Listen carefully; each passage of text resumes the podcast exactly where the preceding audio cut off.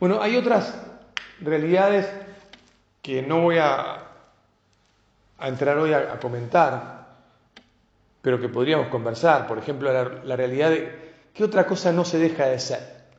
Bueno, en principio nunca se deja de ser sacerdote, porque el sacerdocio imprime carácter.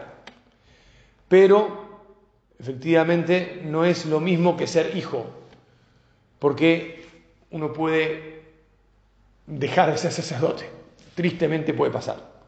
No va a dejar de serlo en, la, en su ser, pero sí puede dejar de serlo en su voluntad, en su querer y por lo tanto incluso bueno, en los hechos o incluso en el derecho uno puede pedir la reducción del estado, al estado laical, o sea, hasta algo tan, tan fuerte como un sacramento que imprime carácter, pues no, no es lo mismo que la esencia de la que hablábamos antes. No tiene la misma fuerza.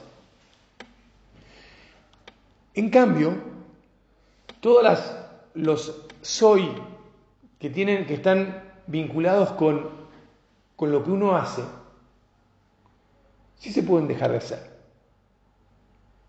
Me atrevo incluso a decirte, hasta esos yo soy, que uno dice, bueno, esta profesión es una profesión que entraña una vocación muy especial, muy grande, ¿no? Soy médico.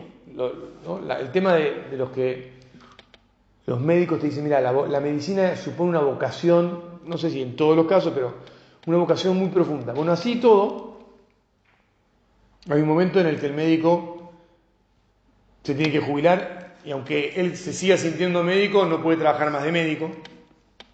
Bueno, esto pasa con cualquier otra profesión y en diferentes niveles. Porque en ese caso lo que se describe con, con ese soy es lo que uno hace, más que lo que uno realmente es en esencia. Y, se refiere a las actividades que cumple, aunque las cumpla por motivos muy profundos y en beneficio de los demás.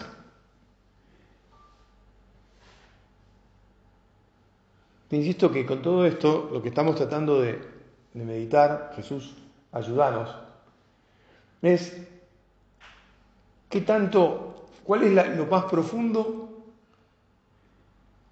que nos hace vivir para entregarnos a vos, Señor, y a los otros. Y eso más profundo es tener, te insisto, plena conciencia del ser, por encima de las carrerillas, dicen en España, ¿eh? cuando uno está todo el día corriendo de un lado para otro, le llaman graciosamente carrerillas, ¿no? Bueno, a veces es, más que carrerillas, es agotamiento, ¿no? Estoy todo el santo día angustiándome por llegar de una obligación a otra, que incluso podría ser dentro de, una misma casa, porque, porque hasta en la función de madre, fíjate vos que uno nunca deja de ser madre, como dijimos antes, y eso es esencial, pero una madre podría confundir su ser madre con, las acciones o las actividades que hace como madre y agostarse en todo eso y perder de vista que lo esencial es que ella es la madre. Lo mismo que le puede pasar esto al Padre, que le puede pasar a todos. Por eso vamos a despedir de vuelta. Jesús, que yo base mi vida y mi entrega a vos y a los demás en mi condición de ser hijo tuyo y de tener el control de esto que soy. De que soy hijo no porque lo decido yo, sino porque Vos lo has decidido desde el momento en que me creaste y desde el momento en que me diste la fe y fui bautizado. Y del momento en que fui comprendiendo, porque me formaron como cristiano, en que debo vivir mi vida con paz, con confianza, con serenidad, con seguridad para vos y para los otros. Sabiendo que nunca va a pasar nada que pueda quitarme esa paz. Padre, pero si me echan del laburo, mira, si te echan del laburo es una circunstancia, no es más que una circunstancia. No, pero padre, si me tengo una familia detrás, tengo esto, tengo otro, sí, mira, todo lo que quieras. Ya lo pondremos manos a la obra. Lo que no dejas de ser es hijo de Dios.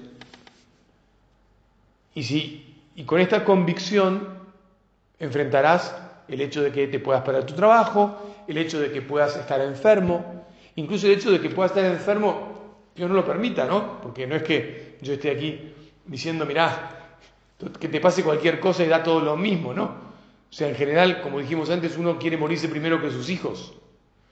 Pero a veces sucede lo contrario, sucede que uno enferma antes que sus hijos. Perdón, que uno enferma antes y, pronto, digamos, y podría suceder que entonces a temprana edad los, tus hijos se queden sin padre. O que a veces enferme un hijo antes que el, padre, propio padre. Y todo eso que podría alterar nuestra vida y modificar nuestra manera de, de vivir, es un, una falta en contra de, la realidad, de la realidad más honda de nuestra fe. Te insisto. Mira, no nos enajenemos. Eso es enajenarse.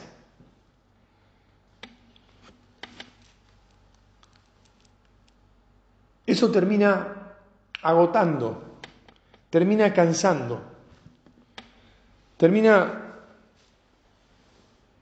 haciendo que no vivamos la vida que Dios espera de nosotros, la maravillosa vida que Él nos ha dado, sino que vivamos una vida, no sé cómo decirte, imaginada o, no, hecha por nosotros, o incluso ni siquiera a veces por nosotros. Te, dije que te iba a contar una anécdota y ahora te la cuento. Cuando digo por nosotros es que a veces nosotros somos el enemigo de nosotros mismos. De hecho, el otro día acá en casa contaron la anécdota porque sacaron un vino, apareció un vino que alguien regaló, que se llamaba El Enemigo. Y estaba uno, un sacerdote que vive en Mendoza, que nos dijo, ¿saben la historia del nombre de este vino? Resulta que había un enólogo que trabajaba en una bodega que tenía la ilusión de hacer su propio vino. Pero bueno, trabajaba para una bodega, hacía vinos para la bodega, le ponían el título y los nombres y, eran los vinos de la bodega. Ahora todo el mundo fue sabiendo que él tenía la ilusión de hacer su propio vino, hasta que un día el dueño de la bodega le dijo a su enólogo, mire fulano, por favor haga su vino, porque ese es un muy buen proyecto. Y el enemigo primero de su propio proyecto es usted. Muy bien, entonces el pibe dijo, el enemigo. Hizo su vino y le puso de nombre el enemigo. Se dio cuenta que él era el enemigo de su propio proyecto. Bueno, muchas veces nosotros somos el enemigo de nuestra propia vida. Cuando no nos atrevemos a, tantas cosas, ¿no? Como decía antes, no nos atrevemos a vivir de acuerdo a lo que somos y por lo tanto no nos atrevemos a asumir las responsabilidades propias, de las propias decisiones. Y preferimos que otro nos diga lo que tenemos que hacer. Y vamos corriendo detrás de eso,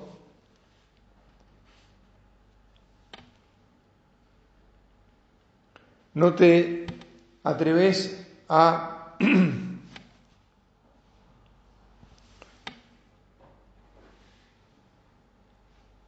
organizar tu existencia de manera tal que los horarios los pongas vos. No te atreves a, ocuparte de las cosas que juramentaste que nunca ibas a dejar que se ocupe otro pero como un día, eh, por razón X, se ocupó tu mujer, vamos a ponerlo así, esto le pasa al revés también, ¿no? Y bueno, entonces la segunda vez este, también lo hizo, y la tercera vez pensaste, bueno, al final es más cómodo que lo haga, que lo haga ella, y la cuarta vez al final, ese juramento que te habías dicho, yo nunca voy a dejar que mi mujer me compre los zapatos, por decir una pavada, o que, o que mi mujer sea la que tenga el control de la billetera de la casa, o que lo que fuera, digamos. Bueno, esto tiene que ver, ¿qué tiene que ver esto con, con la vida de trato con Dios? Y bueno, tiene todo que ver porque todo está relacionado con todo. Cuando dejamos que las cosas sucedan porque otro las decide, hay un momento en que no decidimos nada o decidimos demasiado poco. Incluso, ya te digo, no sé, podés tener durante años el deseo de, de rezar y nunca completarlo cabalmente o vivirlo cabalmente por la sencilla razón de que, bueno, estoy muy apretado de tiempos en todo momento. Mirá, deja de echarle la culpa al horario o al tiempo.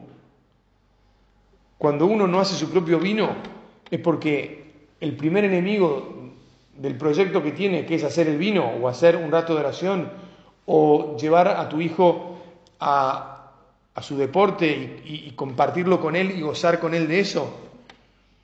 Porque si no, porque al final lo llevo y no, y no disfruto. Porque, porque, bueno, porque no me bajo del auto.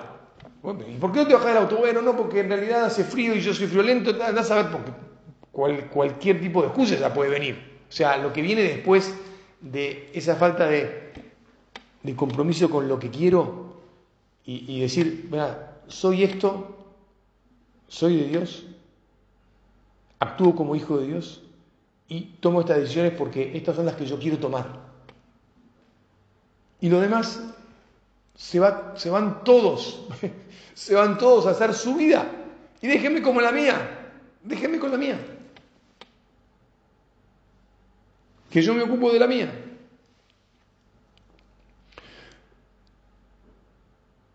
Es sano, voy a terminar ya, vamos terminando esta meditación. Es sano mandar a todos a pasear. Más que sano, incluso me atrevería a decirte que es necesario.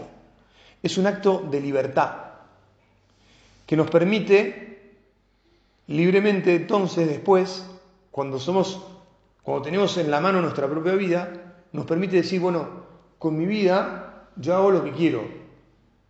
Y de la manera que quiero, inspirado por, por el Señor, porque no me interesa otra cosa más que seguir sus inspiraciones, entonces se la entrego a Él y se la entrego a los demás de la manera que yo quiero, no de la manera que las circunstancias, los otros o mi propio yo, que se convierte en mi enemigo y en mi, mis, mis, limitaciones, mis miedos, mis lo que fuere, termino malviviendo. Termino malviviendo. Bueno, te decía que vamos a terminar esta meditación. Vamos a pedirle a la Virgen que, que como ella tengamos pleno control. Fíjate que ella era mujer, de las mujeres no se esperaba un montón de cosas en, el tiempo en el que la Virgen vivió. Y desde luego no se esperaba que estuviera al pie de la cruz. No se esperaba. O sea, nadie esperaba que una mujer tuviera la valentía y, digamos, la audacia y todo lo demás que implica llegar al pie de la cruz. ¿Y por qué llegó hasta allí? Porque se sabía hija de Dios, se sabía madre de ese hijo. El Espíritu Santo, que era su esposo, la inspiraba y la movía y la llevaba, y por eso ahí estuvo. Madre Santa, te pedimos que, porque vivimos de acuerdo a lo que somos, porque vivamos toda nuestra vida de acuerdo a lo que somos, seamos capaces de comportarnos como vos y entonces entregarnos libremente a nuestro Señor y a los demás. Te doy gracias, Dios mío, por los buenos propósitos, afectos e inspiraciones que me has comunicado en esta meditación. Te pido ayuda para ponerlos por obra. Madre mía Inmaculada, San José mi Padre y Señor, Ángel de mi guarda, intercedan por mí.